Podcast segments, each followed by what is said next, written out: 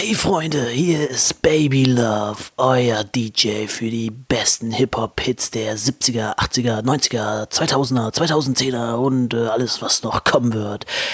Jetzt beginnt die neue Folge des neuen Podcasts Liebe für Hip-Hop, dem Rapcast. Ich gebe ab an Bangrang Dave. Viel Spaß.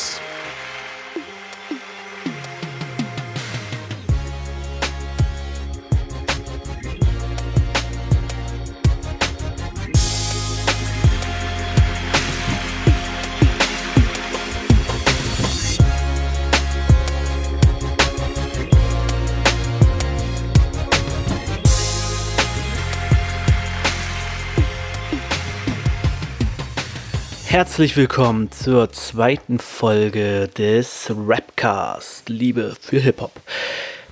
Ich habe mir meinen ersten Cast angehört und habe gemerkt, da stimmte einiges nicht.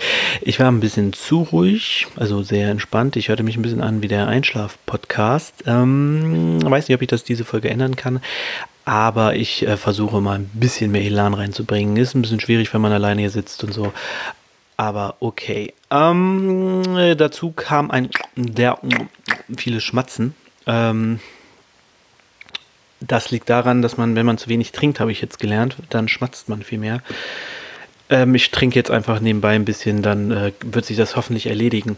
Auch mit dem Raumklang und so. Ich glaube, ich muss mehr Raumklang reinbringen, damit es ein bisschen nach mehr klingt. Ich habe keine Ahnung. Die Spur war auf jeden Fall sehr, sehr dumpf. Das sind alles Dinge, die ich noch lernen muss. Hm, bitte verzeiht mir. Aber der erste Teil hat ja auch nur 40 Klicks, wobei das wahrscheinlich, äh, das sind eigentlich 30 mehr, als ich erwartet hätte. Na, gucken, wie sich das entwickelt. Äh, bei Soundcloud habe ich es nicht hochgeladen, hatte ich vor, hat aber nicht geklappt, äh, weil ich da aktuell nicht genug Speicherplatz habe und ich müsste ähm, dort äh, einen, einen größeren Account machen und da habe ich zurzeit nicht das nötige Kleingeld für. 44 Klicks habe ich aktuell beim ersten, bei der ersten Folge. Genau, ähm, deswegen gibt es noch keine Download-Möglichkeit. Ich hoffe, dass ich nächstes Jahr irgendwie das ähm, mit Spotify geschissen kriege, dass ihr mich da bei Spotify und KKG hören könnt. Das wäre natürlich am einfachsten. So. Äh, letzte Folge, das war auch ziemlich doof, habe ich ein Geheimnis draus gemacht, worum es geht. Ich meine, ihr könnt es nachlesen in der Beschreibung. Ich mache sogar die Werbung damit, äh, um, was es sich, um was es geht in der Folge. Deswegen ist das alles ein bisschen, bisschen Quatsch. Diese Woche weihe ich euch direkt ein. Also, oh, Stimme weg. Ähm, also, wir haben heute folgende Programmpunkte, meine Damen und Herren. Zuallererst ähm, reden wir über das Album Marke Eigenbau von Rex, geschrieben Rex Z. Mm, dann über äh, einen relativ unbekannten Rapper, würde ich mal behaupten. Mm, der heißt Krone oder nennt sich Krone. Mm, der hat eine EP gemacht im Juni diesen Jahres namens Rick Volution. Äh, darüber werden wir kurz sprechen. Dann natürlich meine Battle-Empfehlung. Diesmal geht es um den Rapper Kato, der mehrere Battles äh, macht und zurzeit viele gute Battles raushaut, wirklich. Und am Ende reden wir über den großen Beef. Bushido vs. K1. Und genau. Hm, das sind so die Programmpunkte und wir starten gleich mal ein. Ähm, Genau, ach, das kann ich noch dazu sagen.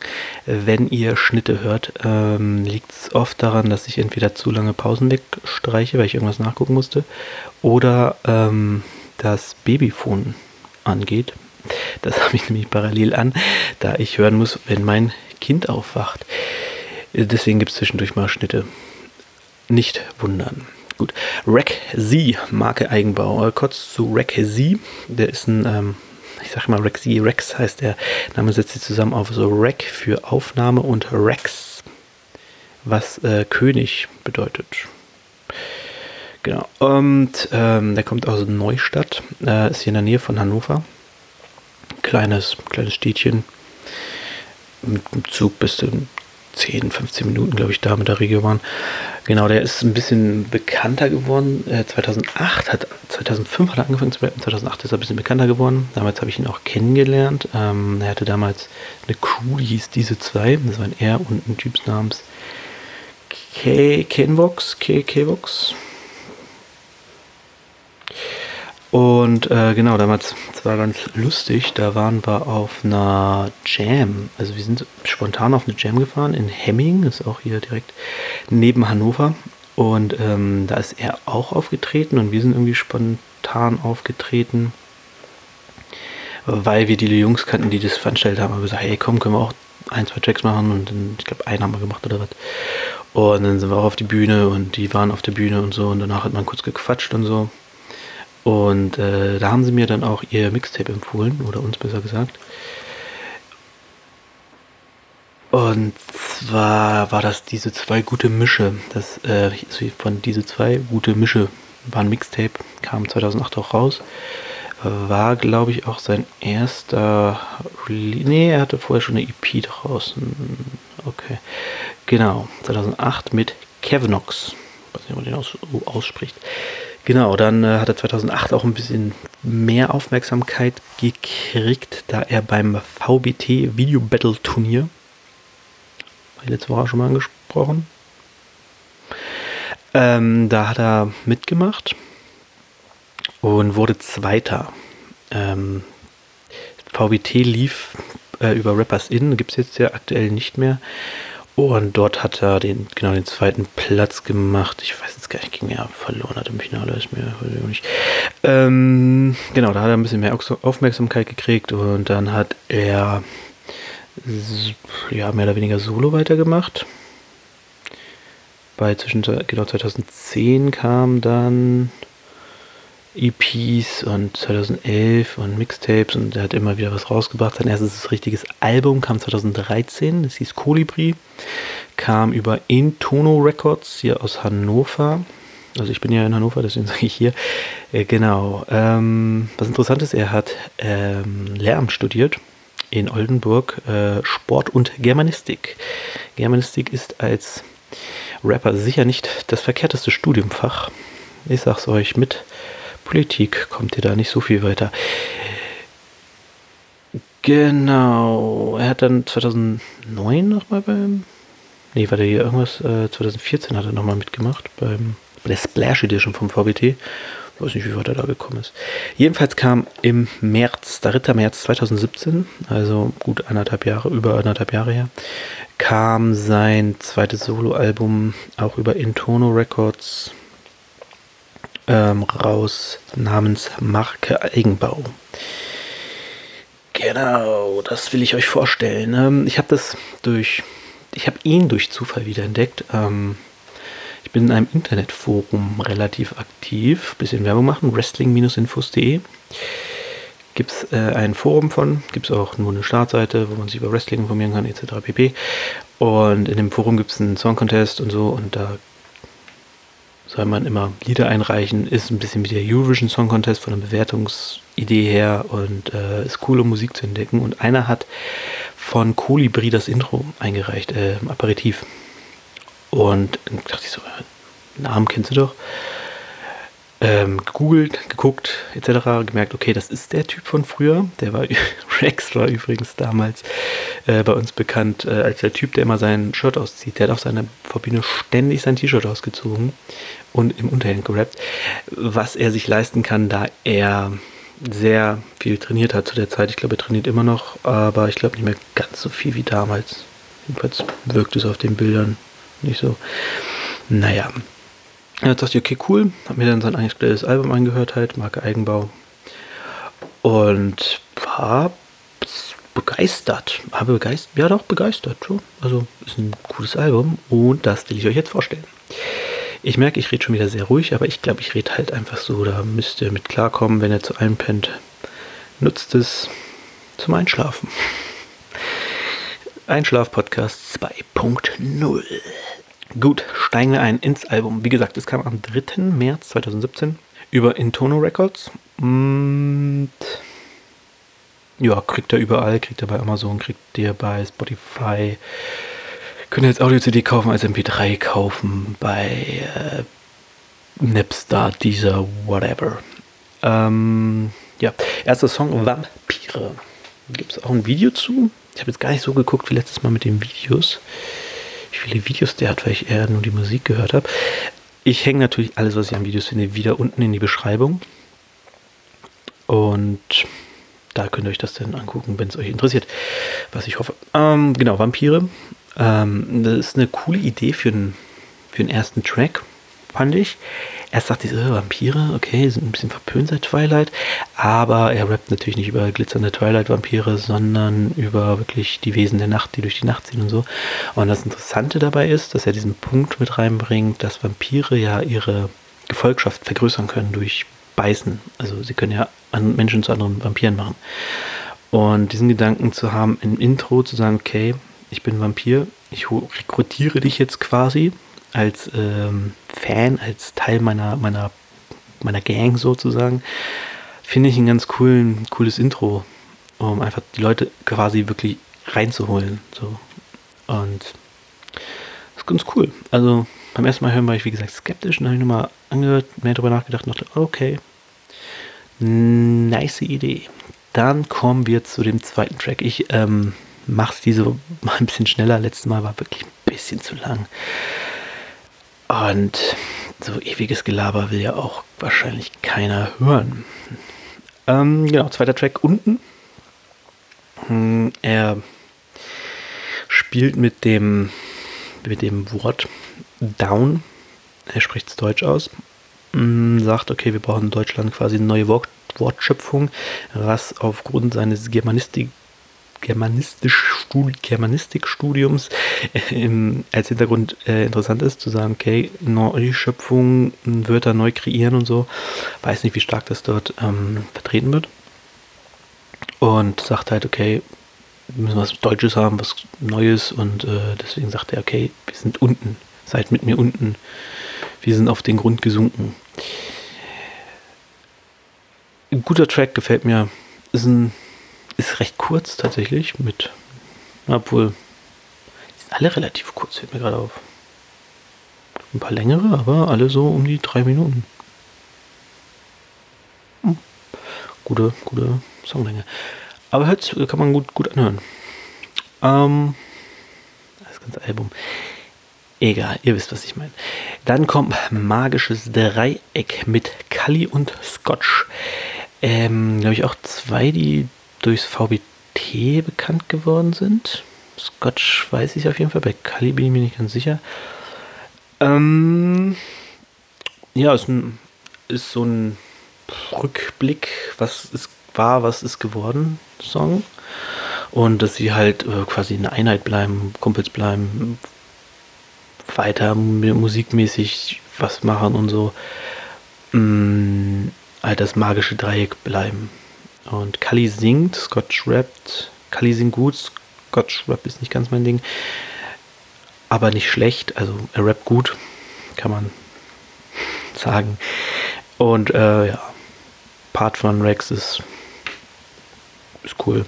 Also hat auch durch die Hook und so ist ein, ist ein cooler Track, den man, der gut runtergeht, sag ich mal. Genau, jetzt wird es ein bisschen ernster das erste Mal mit Heimatlos. Featuring Alina Bach. Denk mal, das wird irgendwer aus seinem Freundesbekanntenkreis sein, die singen kann. Ähm, ist ein Storyteller-Song. Er redet über über ähm, muss gerade gucken, ob die Aufnahme noch läuft. Im ersten Part redet er über einen Obdachlosen, und im zweiten Part über eine, ich sag mal, eine Businessfrau. Es wird nicht ganz klar, was ihr, ihr, ihr Job ist. Ähm, könnte halt alles sein von Außenpostenpositionen, wo sie um die Welt reisen mussten, die Geschäftsmänner zu treffen, bis hin zu einer krassen Edelprostituierten. ähm, deswegen, also eine Frau, die viel Geld macht, aber die ganze Zeit unterwegs ist. Und ähm, deswegen nicht viel von ihrer Familie hat. Ich schmatze schon wieder so viel, ne? Ich muss mal einen Schluck trinken hier.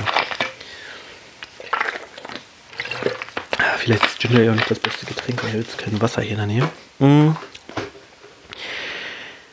Genau, beides, bei beiden Songs wird klar, dass der Grund für die Situation der beiden Leute, die heimatlos sind, also Obdachlose, weil er auf der Straße lebt, sie, weil ähm, die Businessdame, weil sie halt immer unterwegs ist und eigentlich nie zu Hause ist und eigentlich ihr Zuhause quasi die Hotels dieser Welt sind. Und es wird angedeutet, dass sie beide ihr Leben eventuell ändern könnten würden, wenn sie quasi eine bestimmte Person, ähm, eine bestimmte Person ich sich ihnen zuwenden würde. Kann man so sagen? Ich weiß es nicht. Also dass es eine Person im Leben gibt, die das quasi rumreißen könnte, dass sie sich quasi wieder aufraffen und ihr Leben ändern. Mm, ich mag den Song sehr gerne. Finde dieses Storytelling-Element schön. Ich finde den Gesang, ich weiß nicht, ob das beim Mischen schief gegangen ist oder ob die Dame einfach so singt. Die singt jetzt nicht schlecht, aber die hat so was Knatschiges drin. Kann Absicht sein? Weiß ich nicht. Ist nicht ganz mein Fall, muss ich sagen. Also, hätte sie nicht dieses Knatschige drin, wäre der Gesang und so alles super, aber dieses ne, drin. Hm, naja, jammern auf hohem Niveau, sag ich mal. So, jetzt kommt ein Song. Das habe ich noch gar nicht gesagt. Rex ist dadurch relativ bekannt. Ja, bekannt weiß ich nicht, ob er nicht bekannt ist, aber ich glaube, weswegen er vielen hängen bleibt, ist seine Stimme. Eine sehr tiefe Stimme. Eine sehr imposante Stimme. Und jetzt kommt ein Song, der durch diese Stimme einfach äh, sehr lustig wird. Er rappt über seine Katze. Der Song heißt Katze und er rappt so, was sie so macht, wie sie sich verhält und so. Und dass, dass der Beat relativ ernst ist und also relativ ruhig und seine Stimme auch ähm, so ernst klingt und so, hat das so eine, so eine Komik irgendwie. Also als ich den Song das erste Mal gehört habe, am Anfang weiß ich nicht, worüber er rappt. Dann habe ich auf mein Handy geguckt und gesehen, so, okay, der Song heißt Katze, alles klar. Und musste lachen, weil es so eine, so eine schöne, schöne Mischung ist irgendwie, um Humor in einen Text zu bringen, äh, in ein Lied zu bringen, so ein, so ein, sag mal, ein banales Thema, einen ernsten Beat, einer tiefen Stimme, finde ich cool. Hat mir gut gefallen. Ich habe auch selber Katzen, deswegen ist es nochmal irgendwie cooler. Ich weiß nicht, ob er eine Katze hat oder ob er den Song einfach nur lustig fand und es geschrieben hat. Stimme ist der Song 6. Ähm, ja, es geht um die innere Stimme, die in einem ist und einem zu Sachen motivieren will. Und es geht darum, dass wenn man auf diese Stimme hören würde, sich das Leben ändern würde. Der Horizont würde sich erweitern, man würde neue Dinge ausprobieren, man würde ein anderes Leben führen. Ich denke, das ist so der Gedanke dieser Stimme, die er dort beschreibt. Ernster Song, nachdenklicher Song. Wenn er, ja, ja. Dann kommt der Titeltrack Marke Eigenbau. Äh, ja, guter Track. Ähm, ich habe mir diesmal auch nicht so ganz so viele Notizen gemacht. Ich habe Notizen, habe jetzt aber gar nicht vor mir liegen. Ähm, deswegen bin ich, ich bin heute diesmal ein bisschen frei, ich probiere noch ein bisschen aus. Und jetzt überlege ich gerade, was bei dem Song hängen geblieben ist. Und zwar ist es dieser, dieser Independent-Gedanke, zu sagen, ähm, die Rapper draußen, die in der Branche sind, die lassen sich irgendwie verbiegen aber wir sind halt die Leute, die dieses Rap-Ding wirklich leben und machen. Und das wäre halt auch Marke Eigenbau. Ne? Ich denke, der ist äh, relativ frei bei seiner Musik. Ich habe auch mal geguckt, in Tono Records, die haben, ich glaube, er ist da der einzige Rapper unter Vertrag. Das sind, glaube ich, mehr so Bands und so, die da sind. Also kann ich mir vorstellen, dass er da relativ äh, frei ist. Und einfach mit seinen Jungs äh, seine Mucke machen kann. Ja, ich glaube, ich denke, darum wird's, da, also darum geht's in dem Song, so dieses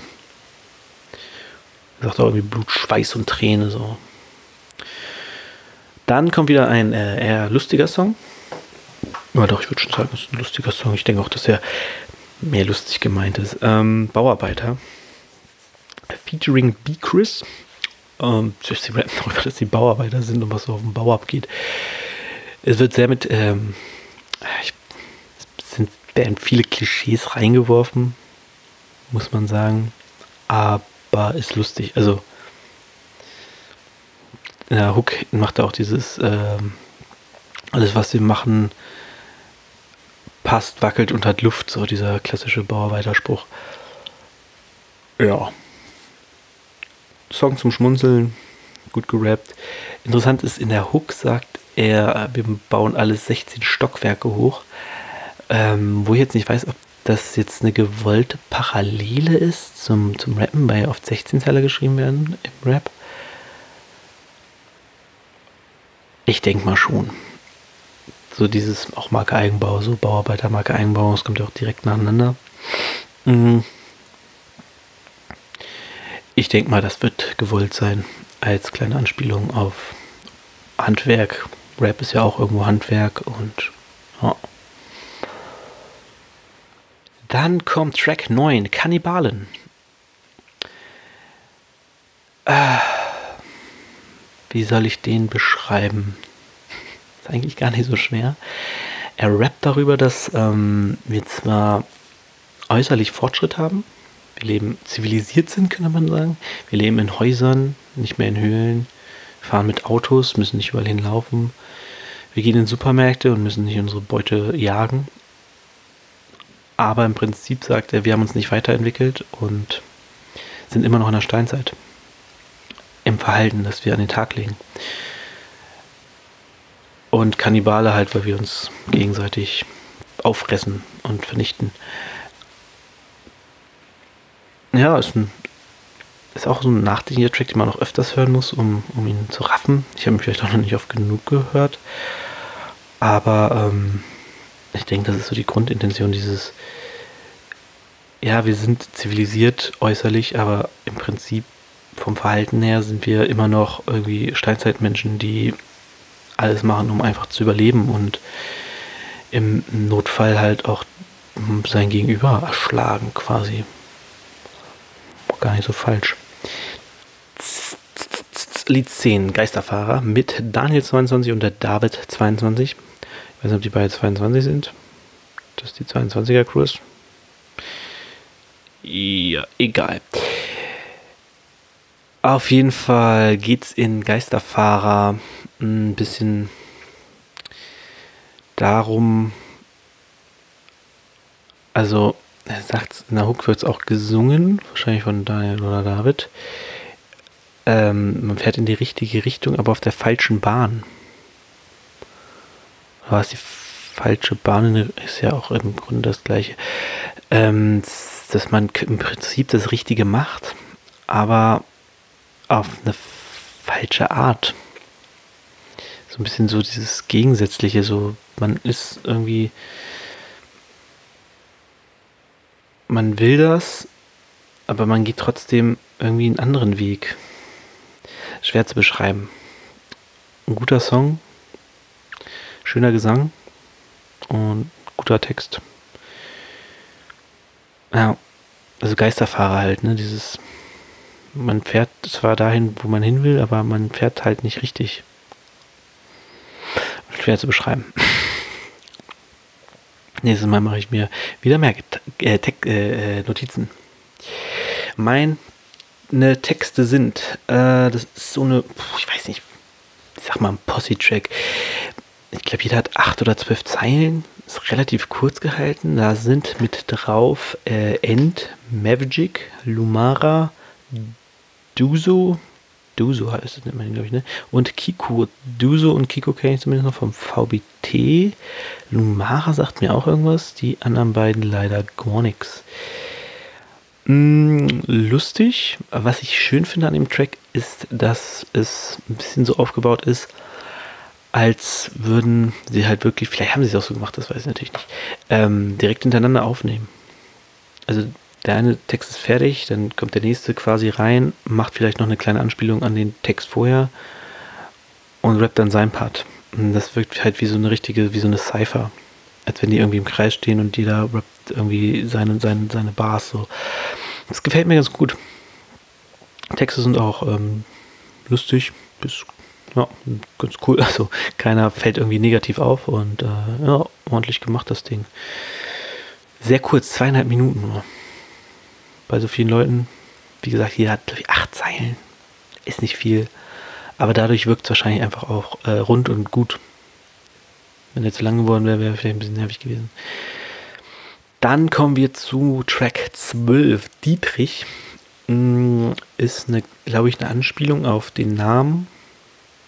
Also Dietrich ist ja ein Gerät, schafft, um Türen zu öffnen und kann aber auch ein Name sein. Ich denke, das ist schon die Absicht hinter dem, diese Doppeldeutigkeit. Denn es geht um einen Menschen, einen Mann, der im echten Leben nichts auf die Reihe kriegt, aber am PC ein Genie ist, kann man sagen. Er ist ein Hacker, der kann alles öffnen, er kann alles machen. Er kommt überall rein, er ist der beste Hacker der Welt. Und es hat ein bisschen äh, erinnert an International Love von Sammy Deluxe damals, von der Sammy Deluxe LP. Da geht es ja auch um einen Typen, der ähm, im richtigen Leben nichts hinkriegt, aber äh, voll geil findet, dass er jetzt im Internet ist und da alles machen kann, wie der sein kann und so. Ähnliches Ding, nur Dietrich ist halt noch ein Hacker. Oder in dem Track Dietrich geht es noch um den Hacker, der halt noch ein bisschen mehr die Grenzen Möglichkeiten aushebeln kann und ähm, erweitern kann und sich da durchschleichen kann und machen kann, was ihm passt. Ja. Song 13, Prototyp, mein absoluter Lieblingstrack auf dem Album. Es geht um Rap damals, Rap heute. Also eigentlich mehr Rap heute. Er kritisiert ein bisschen, wie, wie Rapper heutzutage sind. So dieses, er muss alles können, so, er muss ein krasser Techniker sein, er muss aber auch eine heftige Geschichte haben, irgendwelche Gangster sein und hier und dies und das und so. Und ähm, halt diesen, der Prototyp-Rapper, der alles kann, alles macht und im Endeffekt alles fake ist, ähm, weil die Plattenfirma ihn einfach nur dahin hin biegt. Genau, sehr guter Song, äh, langsamer Beat, dadurch äh, switcht er zwischen Double Time und, ich sag mal, normal. Und äh, geil, also ich höre mir den Track sehr, sehr gerne an. Und dann sind wir auch schon beim letzten Track, Insel, wo er ein bisschen die, ich sag mal, Missstände der, der Gesellschaft anprangert und ein bisschen sagt, dass ihm die Gesellschaft ein bisschen auf den Sack geht und er keinen Bock mehr hat eigentlich drauf. Um, ja, und eigentlich auf eine einsame Insel ziehen will, er, oh, ich das Mikro weggeschoben, ähm, wo er im Prinzip machen kann, was er will, frei, sich frei entfalten kann. Genau, dass die Gesellschaft ihn einengt, dieses Leben in, in der Gesellschaft. Ja, so, so ein Drang nach Freiheit hat und den auf einer einsamen Insel aufs Leben will. Genau, da singt auch jemand in der Hook, aber ich habe nicht rausgekriegt, wer es ist. Vielleicht ist es auch selber. Ich weiß es nicht, wie gut er singen könnte der junge Mann. Das waren die 14 Tracks von Marke Eigenbau von Rex. Ich will immer noch Rexy sagen, weil er sie so schreibt. Das irritiert mich. Ähm, ist ein gutes Album. Gefällt mir sehr gut. Viele Tracks drauf, die mh, mm, ja, die einen zum Nachdenken bringen. Lustige Tracks. Battle Tracks gar nicht fällt mir gerade mal so auf. Also klassische Rap-Battle-Tracks, klar, gegen Gesellschaft und so, aber das ist ja kein Battle. Mm, das ist klassisch politische der Hip-Hop-Szene. Ach, mir fällt gerade eine Ansage ein, die ich noch machen wollte am Anfang. Gut, schiebe ich die ans Ende. Ähm, ja, du hast, du hast Track wie Magisches Dreieck, was wahrscheinlich ein guter Single-Track gewesen wäre. Durch den Gesang und, und, und die Thematik und die beiden verschiedenen Styles der Rapper.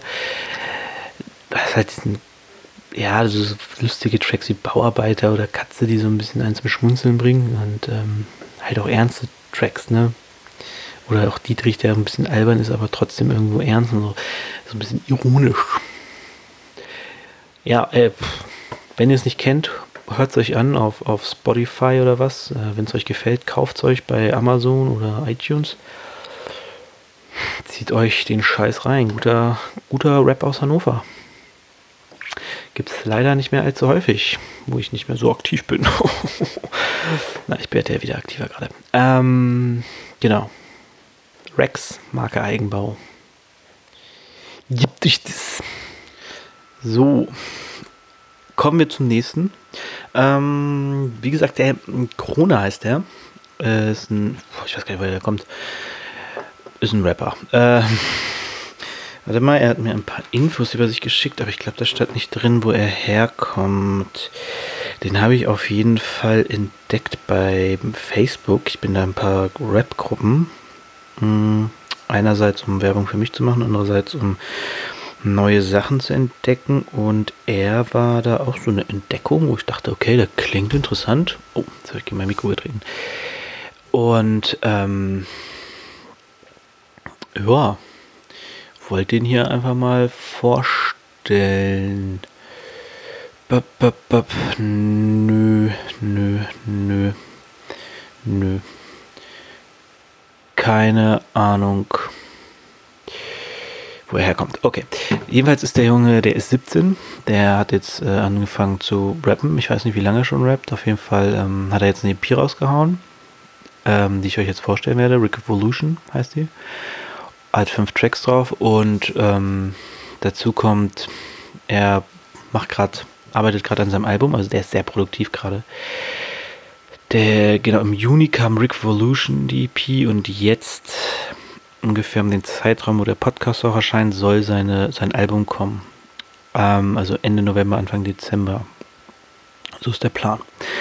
Und das wird heißen, oh, jetzt habe ich vergessen, am Ende der Regentage oder am Morgen der Regentage, uh, nach den Regentagen, nach den Regentagen heißt es. Und genau, er beschreibt seine seine Musik selbst als positiv, ähm, gesellschaftskritisch, aber ironisch und immer mit so einem Lichtblick. Genau, und sein roter Faden in der Musik ist Liebe und Optimismus. Das ist doch äh, wunderschön. Und er rappt aus Liebe zur Kultur. Also der perfekte Rapper, der es schaffen sollte, damit wir nicht nur geldgeile Penner haben im Rap-Game. Egal, nein. Wir haben nicht nur gay, gay, Wir haben viele coole Leute im Rap-Game. Hey, ihr seid alle toll. Hey, ich mag euch alle. Ähm, genau, er baut gerade sein Label auf, hat er gesagt. Namen gibt es noch nicht, aber er ist auf jeden Fall sehr krass am Start. Und ähm, ja, wie, gesagt, wenn der Cast raus ist, könnt ihr wahrscheinlich schon irgendwo sein Album pumpen. Ähm, genau, ich werde euch jetzt das Album vorstellen. Also die EP vorstellen. Das Album ist ja noch nicht da. Muss ich kurz meine Unterlagen gucken. Bei ihm habe ich mir nicht ein bisschen was notiert, weil ähm, bis jetzt gibt es seine Musik nur bei Soundcloud und bei YouTube. Und ich habe es bei YouTube gehört, deswegen kam ich leider nicht ganz so oft dazu, die zu hören, wie jetzt bei Requisy, wo ich ähm, nebenbei immer, wenn ich unterwegs war, reingehört habe. Deswegen hier Notizen sollte ich aber generell öfter machen, weil bei Rex ich habe schon wieder Rexy gesagt, sorry. Ähm, bei Rex äh, stand ich ja zwischendurch ein bisschen auf dem Schlauch, was nicht so, nicht so gut ist. Ähm, genau. Steigen wir ein. Genau, was ich noch dazu sagen wollte. Was mich äh, bei ihm fasziniert hat ein bisschen, war, dass er mich irgendwie, warum weiß ich gar nicht so genau. Wahrscheinlich gibt es da gar nicht so viele Parallelen, aber ähm, er hat mich erinnert an einen, an einen sehr jungen Prinz Porno. Also wirklich jung, so Beatfabrikzeit, würde ich sagen, so zu Anfängen. Ähm, ich weiß nicht, woran es liegt. Keine Ahnung, kann ich gar nicht sagen. Äh, aber fand ich, fand ich cool, fand ich faszinierend. Vielleicht liegt es so ein bisschen an den Textinhalten, die ähm, so ein bisschen immer so ein bisschen ins Battle reingehen, aber nie wirklich. Und abgefahrenen Kram-Rap da auch, kommen wir jetzt dazu bei der EP. weil, keine Ahnung. Auf jeden Fall, wenn jemand mich an einen sehr frühen Prinz Porno erinnert, ist das nie verkehrt. Solange er mich nicht an den aktuellen erinnert. Aber das ist ein anderes Thema. Prinz Porno ist cool. Alle sind cool. Hey, gut, äh, steigen wir ein. Erster Song Minimalismus. Gutes Intro. Ähm, er rappt so ein bisschen über dieses und jenes und so, hat ähm, offensichtlich, also anscheinend, also es wirkt so, schweres Wort zu finden, es wirkt so, als hätte er kein richtiges Thema, aber ich glaube, was der Song aussagen soll, ist, ähm, es, es, ist so ein bisschen als Intro gut gemacht, weil er so ein bisschen sich selbst vorstellt. Also man, wenn man hört den Track und merkt, so, ah, okay, so, das sind seine Intentionen, das ist seine Motivation für Rap und so. Und ähm, ja, das ist, glaube ich, so, warum das auch ein Intro ist und ein gutes Intro ist. Der Beat ist mega, also es hat, das ist ein, ähm, der hat ein Klaviersample drin, was ich richtig feiere. Und äh, ja, guter Einstieg, entspannt, chilliger Rap, sehr nice. Gut, zweiter Song, Rick Volution, Titeltrack. Beginnt mit einer Szene aus Rick und Morty, was mich immer, was mich schon mal sehr freut.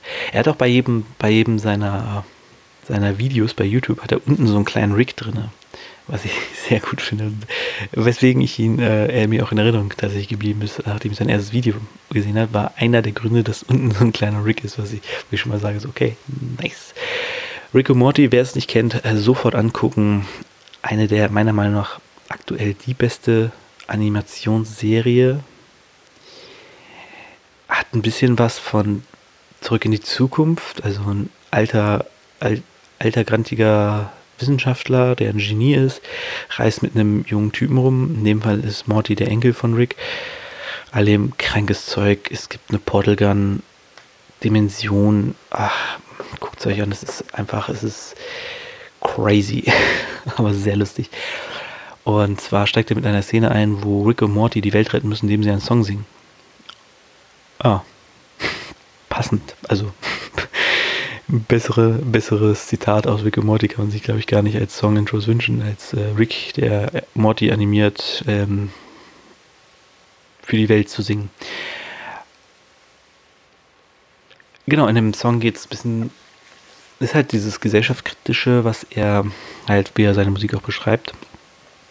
Ähm,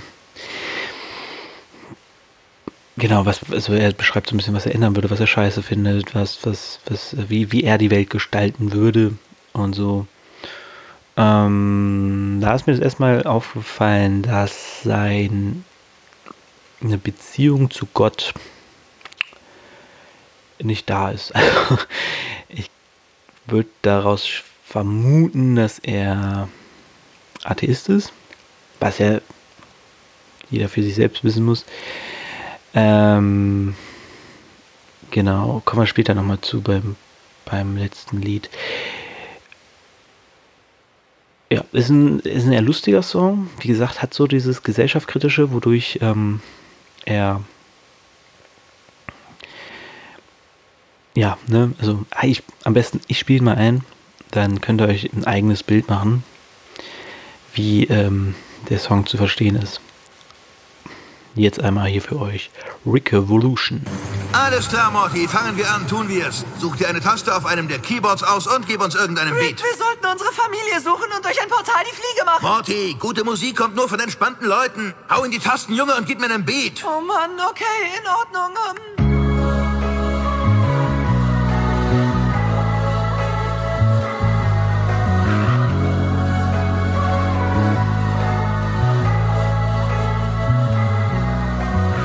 Ähm. ist ein Kiffer, Halleluja. Er ist ein ganz normaler Typ, sitzt freitagsabends in der U-Bahn. Er holt sich Pizza und guckt im Anschluss Volker Pispers. Das heißt, Gott existiert nicht und wenn doch, dann bin ich das. Ich bin Chronikkorken, Dicker. Ich bin halb Gott, halb Gott. Alte Schule, darum zieh die Platte auf den iPod.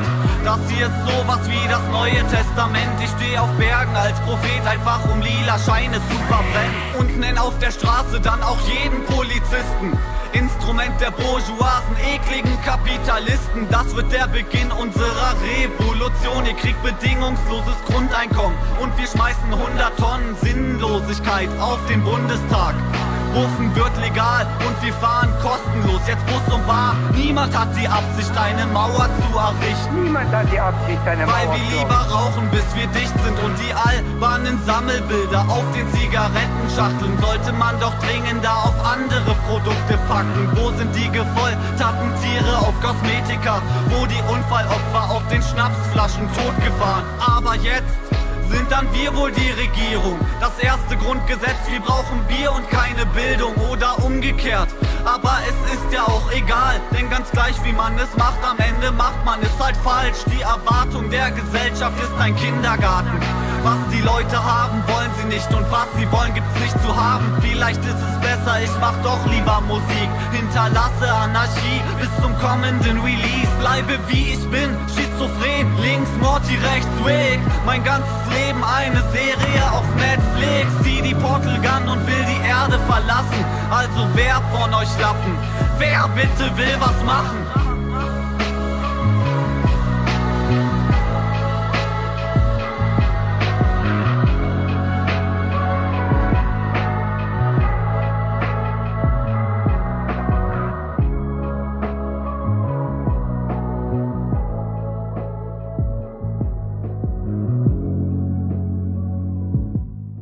Das war Krone mit Rick Revolution. Ja, dritter Song, Smells Like Wheat Spirit. Hier wird deutlich, der Junge mag kiffen. ähm, schlechter deutscher Satz, aber egal. Äh, genau, ähm, so ein bisschen sommerlich, bisschen kiffermäßig so und aber auch wieder dieses ironisch gesellschaftskritische, wodurch er mich tatsächlich ein bisschen an Fat Tony erinnert. Ähm, ich hoffe, die meisten werden Fat Tony kennen, wenn nicht, googeln und anhören.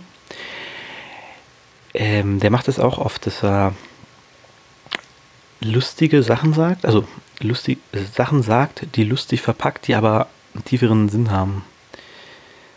Und ähm, ja, dadurch diese, dieses satirische, sage ich mal, ähm, sehr nach außen getragen wird. Kann man machen. Es ist auf jeden Fall sehr, sehr legitim und auch ähm, ansprechend. Ja, der Song ist eher lustig, albern. Wie gesagt, hat zwischendurch so kleine Spitzen gegen bestimmte Dinge. Aber cool. Macht Spaß. Und ähm, die Hooks. Also er hat irgendwie zwei verschiedene Hooks in dem Track gemacht. Und die sind beide, ich sag mal, bisschen durch. aber cool. Also, ich sag jetzt ständig, aber cool. Es klingt immer so negativ, als wenn das doof wäre, aber doch cool. Nee, es ist lustig, es ist spaßig. Ähm, es bringt einen zum Schmunzeln. Vierter Song, Kaltes Meer. Meer geschrieben mit H. Bin ich ganz ehrlich, habe ich nicht. Ähm, vielleicht, weil er vom kalten Meer möchte. Gleichzeitig aber auch auf ähm, der alte Mann und das Meer anspielt in der Hook. Also, dass es mehr Kaltes gibt, aber auch ein kaltes Meer. Kommt jetzt gerade so spontan. Könnte deswegen mit H sein. Wissen wir nicht genau. Kann er sich ja zu äußern, wenn er das möchte. Ähm, ist eher misanthropisch. Also es geht viel um Hass gegenüber Menschen, auch sehr viel über Missstände. Das ist tatsächlich in dem Fall ein sehr ernster Song, wo ich jetzt nicht so die, die Ironie drin sehe, weil er dann doch sehr direkt ist und ähm, es gibt auch Gags drin, muss man sagen. Er hat dann irgendwie eine Line, wo er sagt ähm, über seine Freundin, er hasst alle Menschen, aber sie ein bisschen weniger. Kann man machen, um zu symbolisieren, wie stark der Menschenhass ausgeprägt ist. Ähm, ja. Die Hook fand ich interessant, weil es auch so ein bisschen seinen sein Standpunkt darstellt. Ähm, und zwar sagt er in der Hook, spricht er von ähm, Guppies, die mit dem Strom schwimmen. Also tote Guppies schwimmen mit dem Strom, kennt man ja. Tote Fische schwimmen mit dem Strom. Äh, Haie, die im Aquarium rebellieren Also Guppies, die mit dem Strom schwimmen, Guppies sind ja sehr klein, sind tot und schwimmen mit dem Strom. Die Haie sind groß und im Aquarium, also eingesperrt, aber rebellieren. Und er kifft ein und treibt nur rum. Was ein lustiges Bild ist, inhaltlich aber auch sagen könnte, ich weiß nicht, ob das so gemeint ist, dass er halt ähm, sich raushält aus einem und gar nicht so den Drang hat, sich groß einzumischen, sondern einfach sein Ding machen will. Das ist ein Song, auf den man auf jeden Fall ein paar Mal hören kann und ein bisschen philosophieren kann, wenn man Bock drauf hat. Ähm, letzter Song, Nietzsche widerlegen. Ja, der Song an sich, reden wir erstmal über das, über das Technische, reden wir erstmal über das Technische des Songs. Der Beat ist cool, ist ein nicer Beat, sehr fröhlich. Ähm, Rap-technisch gut gerappt, kann man nichts sagen. Was mich stört, ähm, ich habe es in der letzten Folge schon gesagt, dass ich Christ bin. Und ähm, Nietzsche widerlegen ist einerseits äh, lustig, weil Nietzsche ja gesagt hat, Gott ist tot. Gott hat übrigens ein paar Jahre später gesagt, Nietzsche ist tot.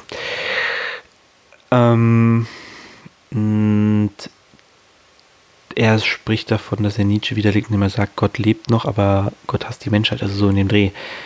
Das ist jetzt nicht der genaue Wortlaut von Krone, aber da muss ich halt jetzt einfach mal als Christ sagen, nein, Gott liebt euch alle. Punkt.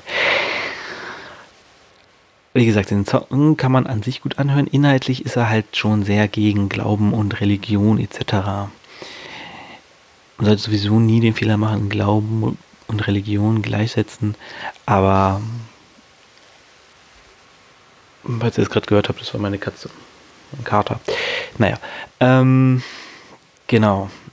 Hört ihn euch am besten selbst an und bildet euch ein Urteil. Ich will den jetzt nicht schlecht reden, weil wie gesagt, ich an für sich vom Sound her mag ich ihn. Inhaltlich kann ich halt damit gar nicht größten eigentlich nicht d'accord gehen. Deswegen beenden wir das hier. Ja, das war die EP. Fünf Tracks hat sie. A Revolution von Krone. Ähm, da er ja gerade ungefähr um den Zeitraum sein Album raushaut, äh, spiele ich euch zum Ende nochmal ein Song an, seine erste Single-Auskopplung vom Album nach den Regentagen. Und zwar Another Classic. Another Classic, genau. Produziert von T Customs. Okay. Genau, Krone. Hm, Spiele ich gleich ein. Guter Newcomer. Bin gespannt, was von ihm noch alles kommt. Bin sehr aufs Album gespannt. Und ähm, ja, man darf jetzt nicht zu viel erwarten. Ich meine, er ist 17, ist natürlich klar, dass er noch nicht perfekt rappt. Curse hat in seinen neuen YouTube-Film-Dings da gesagt, dass er 30 Jahre gebraucht hat oder was, um herauszufinden, wie, wie er vernünftig seine Mucke machen kann. So. Von daher ist er auf jeden Fall ausbaufähig, aber er ist echt nicht schlecht und ähm, was ich bis jetzt gehört habe, gefällt mir sehr gut. Ich bleib dran, ich habe ihn bei YouTube abonniert, bei Facebook geliked, solltet ihr auch alle machen. Links habe ich alles unten in die Beschreibung und genau, jetzt kommt another classic. Here's another classic, classic, classic, classic. The definition of hip hop. Hip hop. Here's another classic, classic. The definition, definition. Got the rap shit Yo, was geht ab, ey, ich bin Krone und so weiter. Bin der Rapper, dessen Strophe dich wie gewohnt heiße drei macht. Ja, ich arbeite weiter, Worte zu Werken hier zusammen kleistern. Ich will helfen, in den Versen Horizonte zu erweitern. Barney Stinson, it's gonna be legendary. Ich rap ein und jeder meistert seinen Tag jetzt wie ein Champion. Ich gebe zu bedenken, ich denke, also bin ich. Descartes interpretiert am besten der Jan Philipp Zimny. Das neue rote Mikrofon ist 1A. Ich will den Vibe fangen und versiegel ihn schließlich mit meinem Namen. Ich will ein Haus am See, ja, Peter Fox Style hier mit den Orangenbaumblättern. Ich bin ein Underground-Rapper, auch wenn ich niemals so eine Goldplatte sehe. Hab Eudaimonia und Liebe für den Rest meines Lebens und deshalb bleibe ich hier und forme Worte aus Gold. Und ich bin happy so, ohne das Opium eures Volks hier. Classic, classic, classic, definition of hip hop.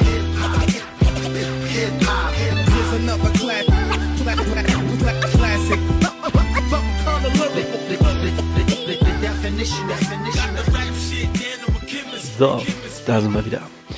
Kommen wir zur nächsten Break. Ähm, Battle. Die Battle-Empfehlung für diese Woche. Ich habe es anfangs schon gesagt, es geht um den Rapper Kato. Ähm, ich weiß gar nicht, wo der herkommt. Ich glaube, irgendwo aus Nordrhein-Westfalen. Vielleicht sogar, ist ein sehr großes Bundesland mit sehr vielen Städten. Ähm, genau, der ist mir vor, ja, in den letzten Wochen irgendwie ständig über den Weg gelaufen, wenn ich so durch die Battle, Battles Deutschlands gescrollt habe bei YouTube. Ähm, genau, sein erstes Battle, was ich gesehen habe, war beim Olymp Festival, veranstaltet von Merlin. Merlin ist ja relativ bekannter Battle-Rapper in Deutschland, der auch die Battle-Rap-Bundesliga gegründet hat. Und ähm, der hat dann irgendwie relativ schnell, ich weiß gar nicht, was da genau los war, hat der ein Festival, also Olymp Festival heißt es, aus dem Boden gestampft und da gab es dann halt auch ein paar Written Battles. Und da ist unter anderem Kato gegen Force 7 angetreten. Das war, fand ich sehr gut, also beide waren sehr gut. Kato ähm, hat mich da sehr beeindruckt. Force 7 war auch gut. Force 7 kennt man, glaube ich, sogar schon von einem alten BMCL. Da ist er, glaube ich, auch mal angetreten. Bin mir jetzt aber gerade nicht 100% sicher. Genau, dann läuft ja gerade ähm, immer wieder das Alpha Royal von, ähm, produziert von Alpha Music. Heißt das Alpha Music? Das Label von Kollega? Alpha Musik irgendwie. Und Top Tier Takeover, die haben zusammen ein, äh, für die, die es nicht mitbekommen haben, ein Turnier auf die Beine gestellt.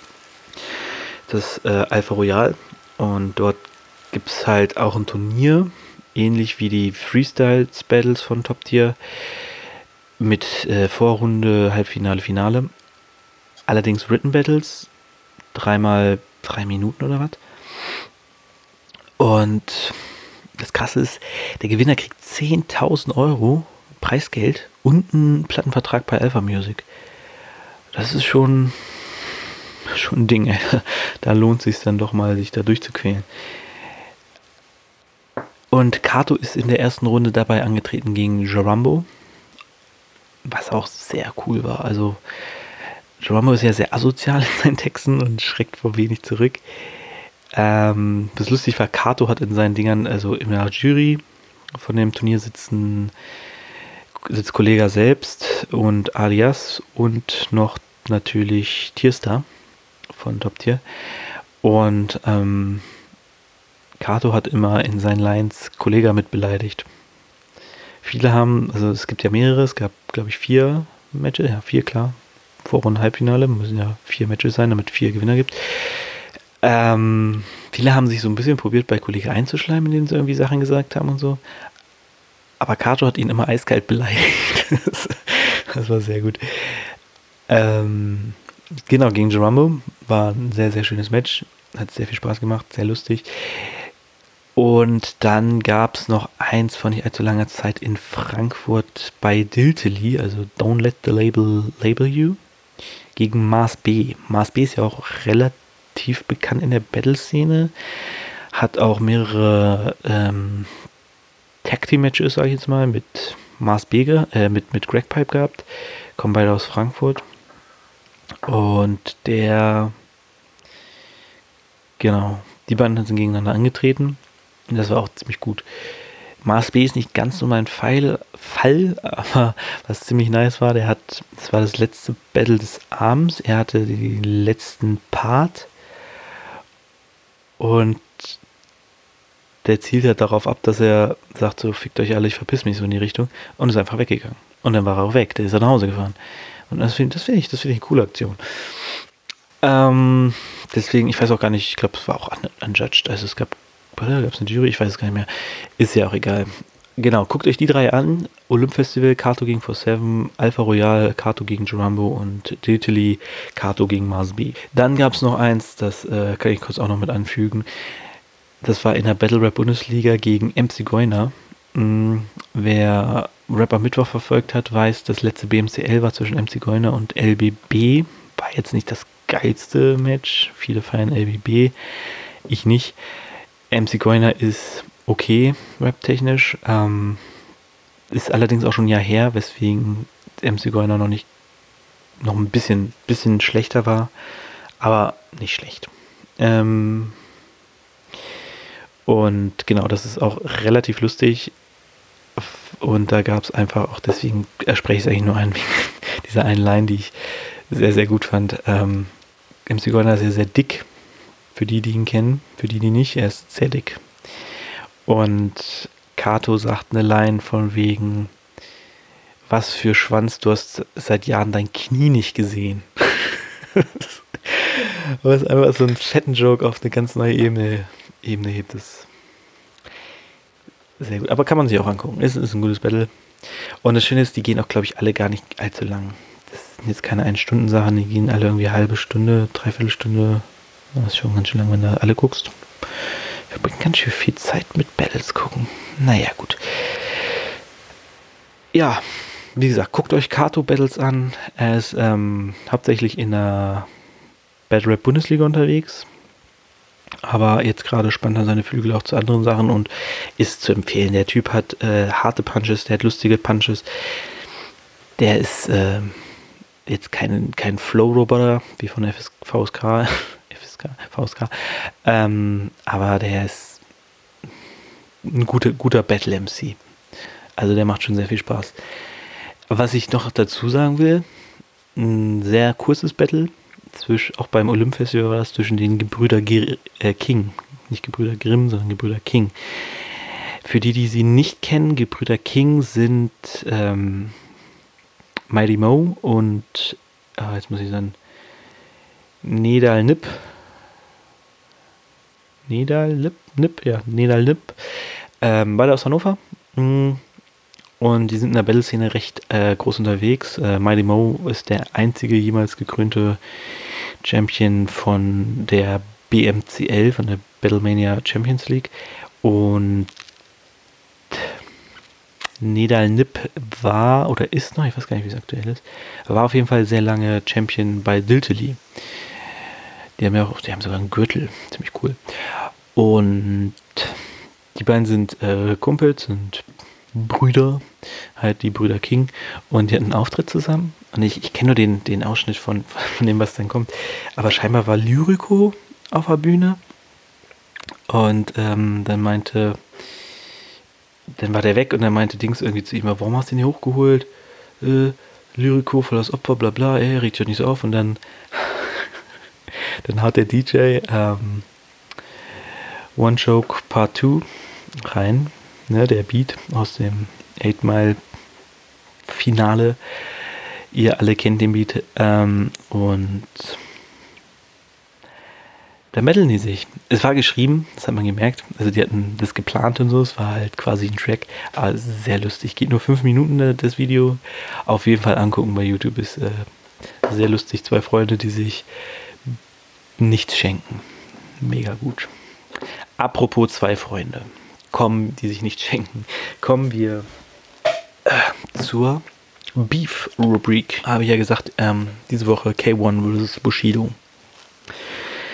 Dieses, dieser Beef ist so, so verworren, weil es so viele Parteien gibt, die beteiligt waren, die alles was anderes erzählen. Alles, was alle was anderes erzählen, dass ich ähm, nur ansatzweise probieren kann zu erklären, was da passiert ist. Ich habe mir jetzt auch gar nichts groß aufgeschrieben. Ich habe hier so eine ähm, Seite im Internet gefunden, die könnt ihr euch gerne angucken, von splittv.de. Ähm, da steht es drauf, aber das geht auch nur bis von 2012 bis 2013. 2013 war ja durchaus der Höhepunkt des äh, Beefs und ähm, genau. Ah, Mann, meine Maus funktioniert gerade hier nicht. Ähm, jetzt hängt schon wieder mein Internet. Egal, genau, ich fange mal an. Ähm, es begann ja im Prinzip alles mit ähm, K1, der berühmt werden will. Sage ich jetzt mal so grob. K1 war ja, ähm, kommt aus Süddeutschland. Weiß gar nicht genau, vom Bodensee sagen die irgendwie mal. Und ähm, wollte halt als Rapper bekannt werden. Erst war er Battle MCs von Jam zu Jam gefahren, hat Freestyle-Battles gemacht und so. Und hat halt probiert hochzukommen. Ich glaube, die Geschichte von Bushido kennt man zu Genüge. Gibt es ja auch einen Film drüber. Und ähm, genau, K1 ist dann irgendwie von hier nach da und so. Und dann ist er auch irgendwann bei Royer Bunker gelandet. Und dann ist er zu German Dream gekommen bei Echo. Allerdings war Echo dann am Arsch durch den, den Beef mit Savage, den wir ja letzte Woche besprochen haben. Mm. Und dann irgendwann ist er zu Bushido gekommen. Und zwar hat er ihm bei MySpace geschrieben. Und die kannten sich irgendwie über zwei Ecken oder was. Wie gesagt, äh, Echo Fresh war ja zu der Zeit auch bei Bushido in Berlin und hat ihm angeblich, ich sag mal angeblich, wahrscheinlich ist es wahr, aber ähm, Alben geschrieben, Lieder geschrieben.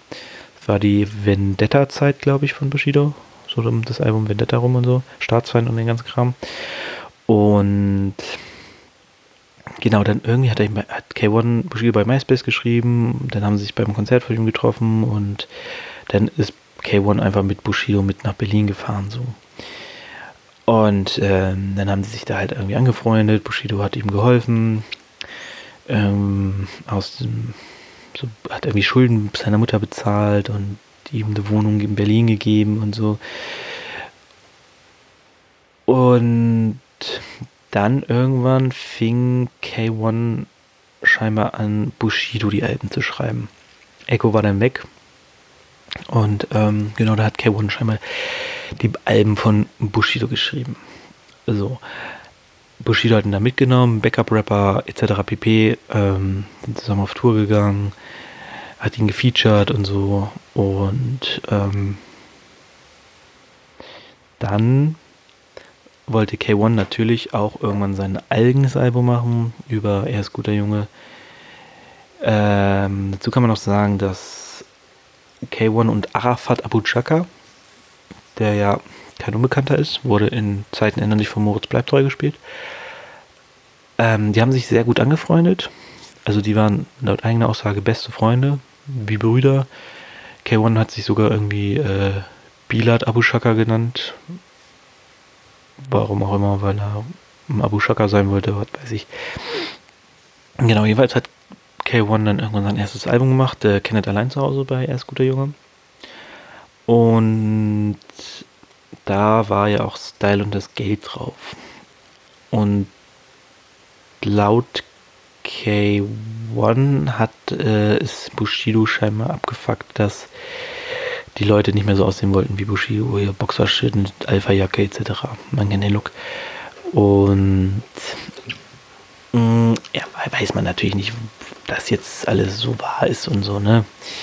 Es sind natürlich immer verschiedene Seiten.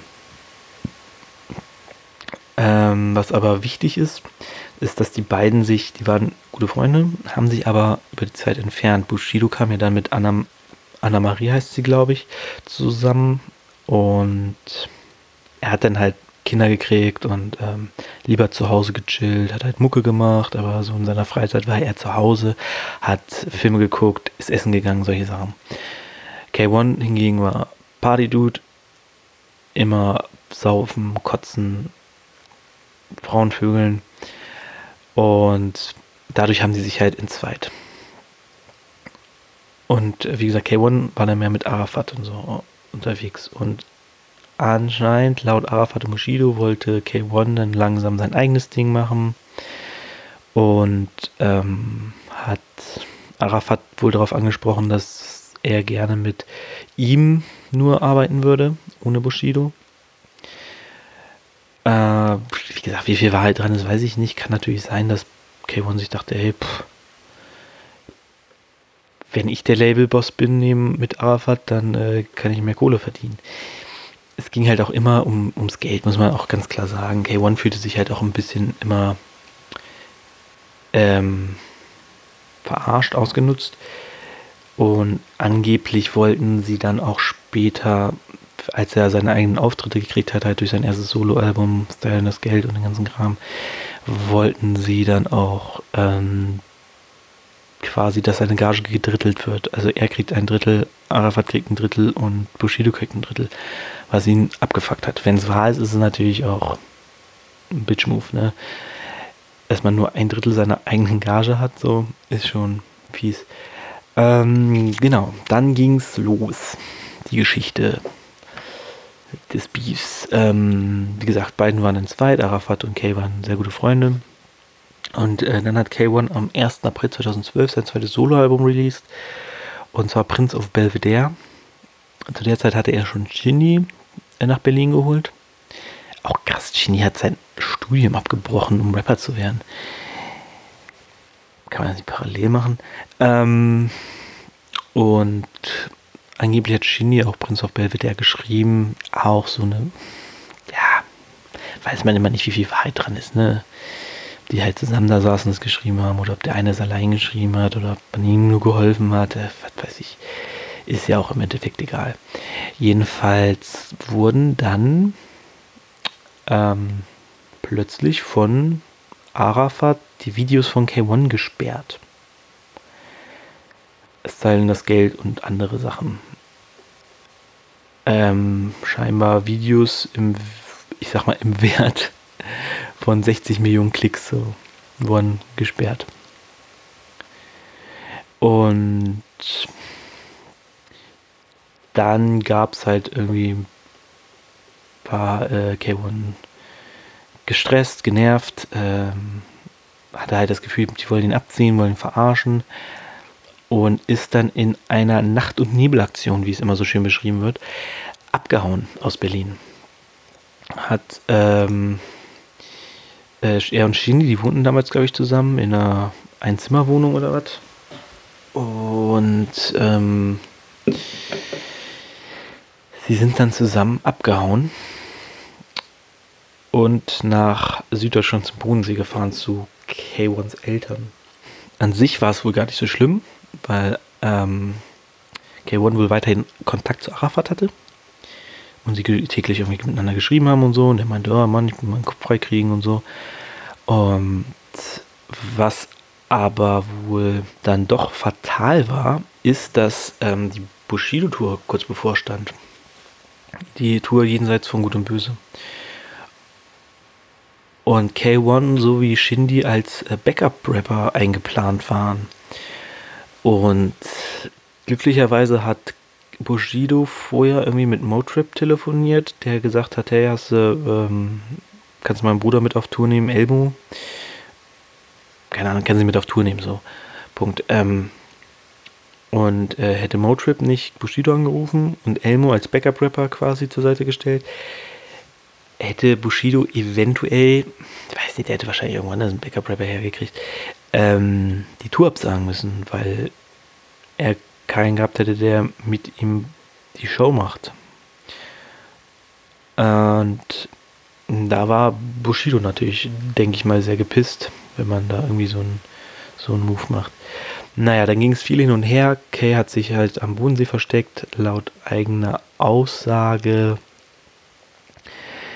wurde er dort bedroht, gab Anrufe bei seiner Mutter aufs Telefon und so man, er weiß selber nicht genau, woher so. Er bei der Polizei Bescheid gesagt, die meinen, ja gut, kann man nichts machen, wenn nichts passiert ist. Ähm, genau, die haben sich da dann irgendwie gebieft und so. Eine lustige Aktion war von Bushido, der K1s Namen als Marke eingetragen hat.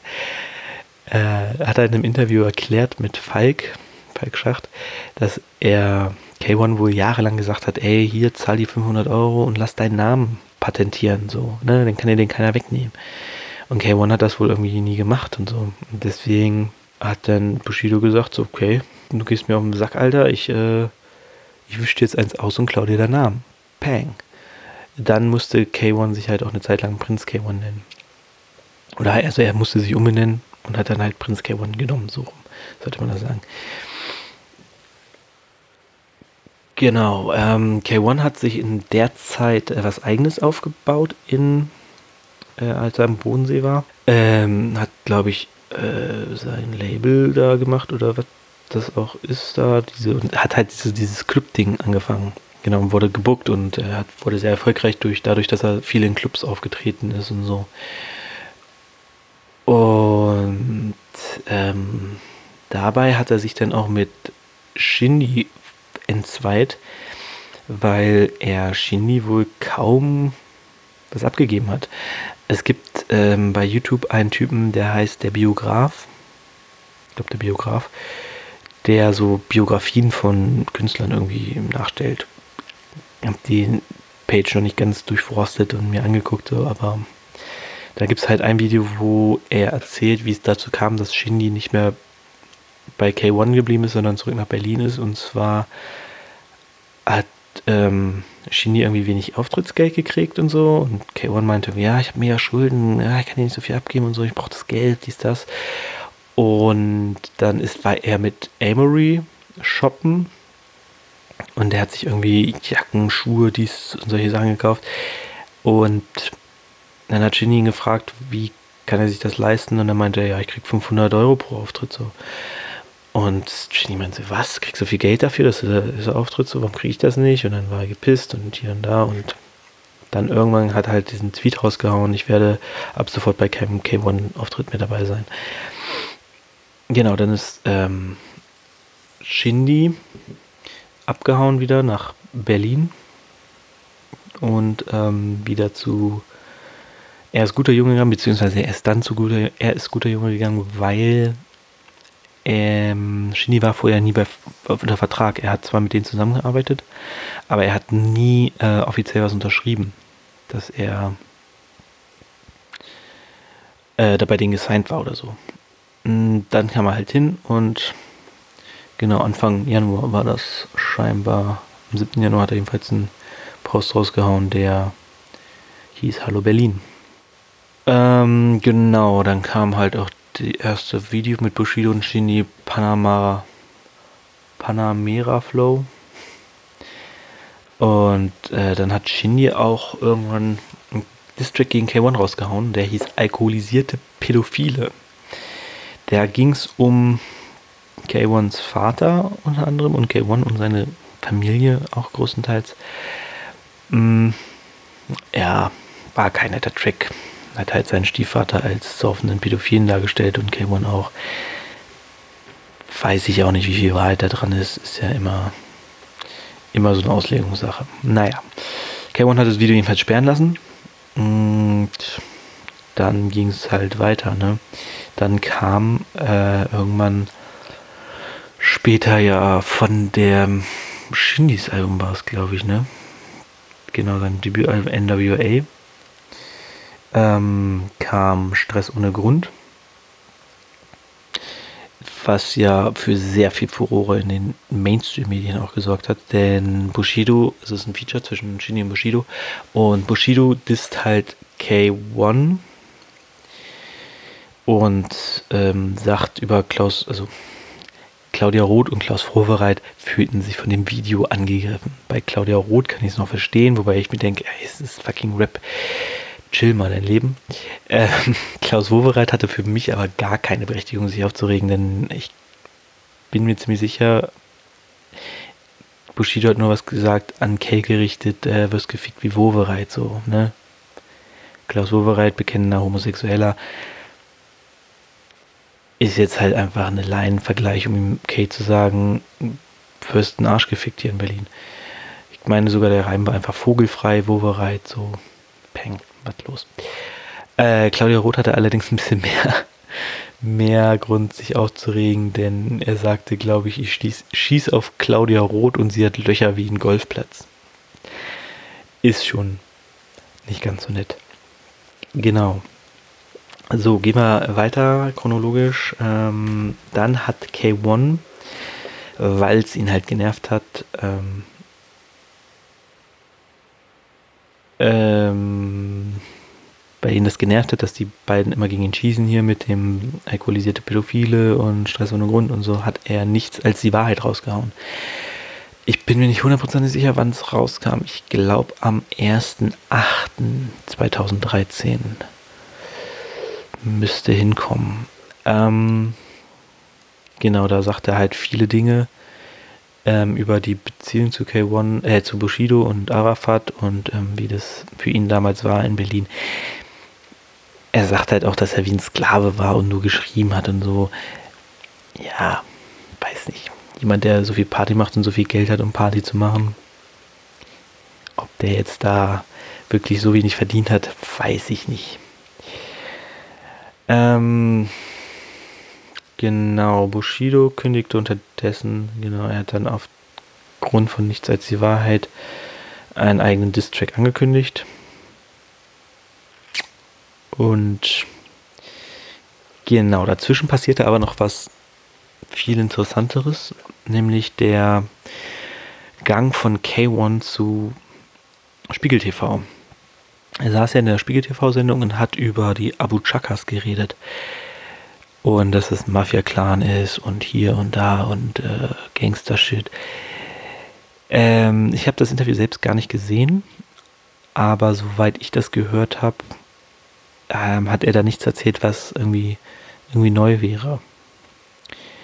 Also er hat quasi Sachen erzählt, die in der Öffentlichkeit bekannt sind. Jetzt fragt man sich natürlich, okay, wenn er eh nur Sachen erzählt, die schon bekannt sind, warum wollte er denn dahin? Ähm, gibt natürlich zwei Möglichkeiten. Er wollte sich mehr ins Rampenlicht bringen, er wollte Aufmerksamkeit für sich. Seine Version ist allerdings, er fühlte sich ja sehr bedroht von, den, von dem Clan von den Abu Chakas.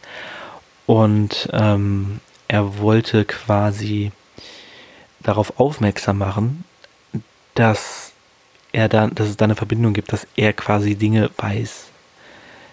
Und deswegen ist er da hingegangen zu Spiegel TV, um den Leuten zu erzählen, ähm, quasi um zu sagen, okay, ich, ich bin mit dieser Familie unterwegs gewesen, ich weiß Sachen über die, und quasi zu sagen, okay, wenn mir was passiert, dann ist das quasi der Ansatz so. Dann hat die Polizei quasi einen, einen Hinweis bekommen, ohne dass er zu, bei der Polizei war und gesungen hat.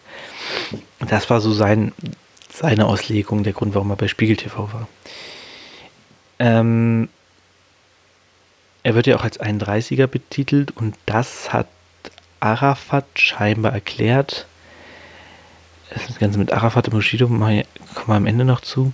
Und zwar hat K1 wohl Sachen ausgeplaudert über Sachen, äh, über, über e Ereignisse, die 2010, 2011 waren, ähm, wo er mit Arafat unterwegs war. Und Arafat hat daraufhin 2013 Anzeigen bekommen wegen Körperverletzung. Und laut Arafat war das alles K1 und er hat ihm nur beschissen und so. Keine Ahnung. Und ähm, genau deswegen wurde er halt als 31er betitelt, weil er bei den Cops gesungen hat. Ja. Gut. Spiegel TV war im Oktober 2013 und im November, 22.11., kam dann Leben und Tod des Kenneth Glöckler, der Distrack von Bushido mit einem kleinen Filmchen mit sehr schlechten Schauspielern. Und aber der Track ist krass. Also er erzählt das ganze Leben von K1, also quasi was ich euch erzählt habe. Wieder mal könnt ihr einfach den Track hören und statt mein Gelaber. Und ähm, also er erzählt halt so wie er das sieht. Und am Ende halt nochmal, das ist im Prinzip aufgebaut wie Savages Urteil, nur länger. Das war dann so erstmal das Ende. Und Bushido fühlte sich als Sieger, fand sich mega geil. K1 laut eigener Aussage meinte so, ja komm, nimm den Sieg, ist mir doch egal, von mir aus hast du den Beef gewonnen, Alter, du bist über 30, du bist Vater, verheiratet. Wenn du das irgendwie in deinem Leben brauchst, um dich glücklich zu fühlen, schenke ich dir das, ist mir egal. Ich will nur meine Ruhe, mein Ding machen. Die Berliner, sag ich mal, haben dann aber immer weiter gegen K1 auch äh, geschossen, im übertragenen Sinne. K1 hat das halt irgendwie alles geschluckt und so. Und also seine Aussage nach hat er dann seinen Distrack gemacht, weil, weil Shindy ein Bild von seiner Mutter gepostet hat. Ich weiß gar nicht, was daran jetzt so krass ist. Wahrscheinlich hat er dann Angst um seine Mutter, weil dann irgendwelche Bushido-Jünger wissen, wie sie aussieht und sie anspucken auf der Straße. Was weiß ich, was Bushido-Jünger halt so machen. Genau, und deswegen hat er dann sein eigenes seinen eigenen Distrack geschrieben. Tag des jüngsten Gerichts. Ähm, man muss dazu sagen, vorher war er laut eigener Aussage oft besoffen und hat dann irgendwann gesagt, scheiß auf Alkohol und hat dann gemerkt, wie gut er rappen kann, wenn er keinen Alkohol trinkt. Deswegen sind die Alben, die in der Zeit, wo er so viel gesoffen hat, auch scheiße. Muss sagen, wenn er nicht trinkt, sind seine Alben tatsächlich wesentlich besser.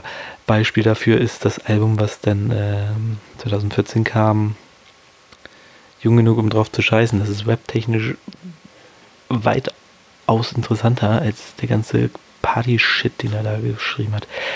Aber das ist ein anderes Thema. Genau, es kam Tag des jüngsten Gerichts, so er nochmal quasi aus seiner Sicht seine Geschichte erzählt halt über das ganze Ding von Sharp Life, was seine Crew damals war mit Jason, über Roya Bunker, German Dream in Köln Zeit und dann Berlin. Und dann ähm, auch wieder erst erzählt er seine Geschichte und dann fängt er an zu dissen. Wie gesagt, das ist spannend, deswegen habe ich als erstes das letzte Mal das Urteil genommen, weil das Urteil halt wirklich der Genre-Primus ist. Das wirklich die Distracks heutzutage, die werden irgendwie alle so aufgebaut. So erstmal die Geschichte erzählen und dann äh, einfach dissen. So. Und K1 hat natürlich den Vogel abgeschossen und hat einfach einen Track gemacht, der 25 Minuten geht. Beziehungsweise das Video geht 25 Minuten, denn auch er hat da einen kleinen Film gedreht. Aber der Track ist ganz cool. Äh, und wenn man beide Tracks nebeneinander hört, also nacheinander, muss, kann man halt sagen, okay, die Wahrheit liegt in der Mitte. Bei Bushido liegt das eine so aus, Cameron liegt das eine so, genau das gleiche so aus. So. Das sind dann immer so beide Sichten und wahrscheinlich ist von beiden ein bisschen Wahrheit dran. Womit wir auch bei heutzutage wären quasi.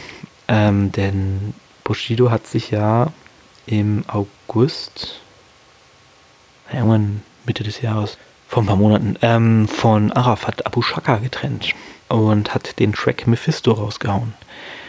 Und dieser Track, wenn man sich den anhört, sieht man sehr viele Parallelen zu dem, was K1 2013 schon gesagt hat, in Nichts als die Wahrheit. Und ähm, das finde ich ganz, ganz spannend, weil man sich jetzt überlegen muss, okay, hatte K1 die ganze Zeit recht? Hat, wurde er abgezogen? Wurde er verarscht? Wollten die ihn ausnehmen? Man weiß es nicht. Man weiß es echt nicht. Mm, die, die, ich sag mal, die Beweislage, die Aussagen der einzelnen Personen würden jetzt halt zeigen, dass, dass Arafat wahrscheinlich wirklich der, der böse Arsch ist, der die äh, Leute über den Tisch ziehen will und sich in die, in die Rap-Szene da irgendwie äh, reinschleichen wollte, um, um Kohle zu machen. Was ja auch geklappt hat. Also wer so lange mit Bushido unterwegs war, der wird ein paar Millionen abgegriffen haben. Genau, und deswegen macht euch euer eigenes Bild. Guckt euch, ähm, ich mache unten viele Interviews rein, die ich geguckt habe von äh, Roos von hiphop.de, seiner Was los-Reihe. Da interviewt er Bushido zum Thema, K1 zum Thema, Arafat zum Thema. Das Lustige ist auch, ähm, Roos setzt sich mit K1 hin und interviewt ihn, ist dann in, in, in Amerika irgendwie für drei Wochen oder was und dann kommt er zurück und dann ist er direkt irgendwie bei, bei Arafat, der dann sich zwischenzeitlich gemeldet hat und gesagt, ich will auch was sagen. Und genau. Übrigens lustige Anekdote über Arafat. Ähm, habe ich aus dem Schacht und Wasabi Podcast von Falk Schacht und Jule Wasabi. Arafat wollt, hat sich auszahlen lassen dafür, dass äh, Moritz Bleibtreu die Rolle von ihm spielen darf in ähm, Zeiten ändern dich der hat sich da irgendwie ein ziemliches Sümmchen geben lassen dafür, dass seine Rolle, also seine Person dort äh, mitspielen darf. Was schon mal zeigt, was das, was das für ein Mensch ist, der halt Profit rausschlagen will. Ganz abgefahrener Kram, aber ich will äh, ihn nicht schlecht reden. Er ist sicherlich auch ein sehr netter Mensch im privaten Leben. Genau, also macht euch euer Bild, guckt euch die Interviews an, zieht euch die Lieder sowieso rein. Ähm, nehmt euch die zwei Tage Zeit und wühlt euch durch diesen Beef. Es ist, es ist faszinierend. Ähm, man, man hat alles dabei. Man hat gute Rapper, man hat bekannte Rapper, man hat Broke sein, über Millionär sein, man hat Mafia, Anleihen, man hat Verrat, man hat Freundschaft, man hat Liebe, man hat Hass. Herrlich, spannend.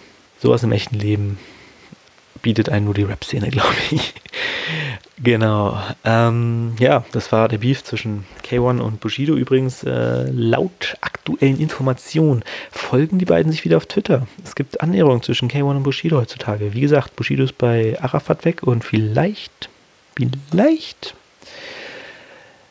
planen sie, sie wieder zusammenzuarbeiten oder, oder zumindest sich gegenseitig zu verzeihen. Weiß man nicht. Mal gucken, wie es kommt. Ne? Ich denke, ich meine, die haben beide nichts von diesen, haben beide ihre Musik sind auf einem hohen Level. Was soll's, ne? Also, aber wenn sie wieder Bock drauf haben, zusammenzuarbeiten, warum nicht? Schlechtes kann nicht rauskommen. Vielleicht gibt es ja auch ähm, BMW 2, wenn sie sich mit Flair wieder vertragen. Sind die eigentlich gerade im Beef? Ich weiß nicht, Flair ist immer mit irgendwie im Beef, ne? Naja. Allerdings, wäre cool, wenn Flair mal wieder ein bisschen mehr wie früher rappen würde. Seine aktuellen Sachen sind nicht mein Geschmack, um es nett zu sagen. Gut, das war's, Leute. Ähm, nächstes Mal wird es das Feuer bei Deutschland Special geben. Die nächste Folge. Ich habe schon angefangen zu gucken. Macht sehr viel Spaß. Ist auch viel Müll bei. Freut euch drauf. Ähm, ja. Genau. Und ähm, hört euch Rex an. Marke Eigenbau und alles andere, was er rausgehauen hat. Er hat auch ähm, nochmal schnell Werbung machen. Vor zwei Monaten, glaube ich, einen Representer-Track rausgehauen auf YouTube. Der heißt Cantina Band. Und ja, dort ist er halt eine Cantina Band. Nein, also rappt halt einfach über sein Ding. Ähm, hört euch Krone an zieht euch sein Album, wenn es kommt oder wenn es schon draußen ist und äh, gibt dem Jungen eine Chance. Wer weiß, wie weit der es mal bringen wird. Und guckt euch Kato an, die Battles von ihm und natürlich guckt euch alles an und hört euch alles an zum Beef zwischen K1 und Bushido. Sehr viel Spaß, sehr große Unterhaltung, großes Kino. Genau. Hm, mir fällt gerade ein, ich wollte ja noch eine Ansage machen, habe ich vorhin erwähnt. Und zwar auf Netflix gibt es Hip Hop Evolution 2. Also die zweite Staffel. Äh, Hip Hop Evolution, die erste Staffel waren ja vier Folgen, wo es so ein bisschen ging von den Anfängen von DJ Cool Herb über äh, Run DMC, Public Enemy etc. bis zu NWA. Und jetzt, ich bin noch nicht ganz durch, habe die ersten zwei Folgen jetzt, glaube ich, geguckt, von vier. Und jetzt gibt es die zweite Staffel und dort geht es in der ersten Folge geht um den Süden Einmal einerseits Miami, wo quasi der Porno-Rap salonfähig gemacht wurde. Ich weiß es nicht, also der Porno-Rap geboren wurde. Ähm, und über Houston und die Rapper dort, die auch ihren eigenen, eigenen Kram gebracht haben, ihren eigenen Stil, so Vorreiter waren für vieles auf jeden Fall. Und im zweiten geht es um The Bay, hauptsächlich um Oakland, wo ja die Black Panthers waren und wo unter anderem MC Hammer herkam und auch Tupac ähm, seine ersten Rap-Schritte gemacht hat.